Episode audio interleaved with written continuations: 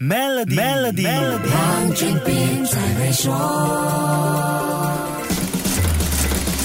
你好，我是黄俊斌。看到目前很多人回到线下消费，可能会给人一种错觉，认为线上发展势头已经放慢，数字化已经没有之前那么迫切。资源有限的商家需要分配甚至取舍，到底是全力拓展线上业务，还是继续把资源留给线下门店？现在的顾客究竟是喜欢线上购物，还是更爱到门店消费？这些判断确实让商家伤脑筋。ADN 发布的二零二二年马来西亚零售业报告就有提到这个痛点，我来跟你说一说。如果目前看到。的商场人潮是一个指标，那马来西亚消费者确实很喜欢上门 shopping。重点来了，有百分之七十六受访的马来西亚消费者觉得 online shopping 是为了方便，入店消费是更有乐趣。老板，你听见了吗？经济活动开放之后，有百分之四十五的消费者对购物之前可以在店里触摸感受实际的商品有更深的体验。另外，百分之六十二的消费者直接表示他们更喜欢到店里消费。看到这样的数据，你有什么想法呢？我相。相信 O to O 这个概念应该就浮现在你的脑海了。很多马来西亚商家对打通线上和线下的潜力是很乐观的。这份零售业报告也显示，有百分之五十八的商家计划在明年增加门店数目，还有百分之六十四的商家预测门店在明年的营业额比例将会增加。你是不是其中一个对实体销售抱着乐观态度的商家呢？很明显，实体店在马来西亚还是一个重要的存在，因为马来西亚在以上几项指标的数据都高于全。球和亚太区的平均数字，可是这不表示商家开了新店进了货就完事。消费者更希望这些实体店可以成为一个有趣的地方，也就是让消费变得更有意思。究竟怎么样才算有趣呢？下一集跟你说一说。守住 Melody，黄俊斌才会说。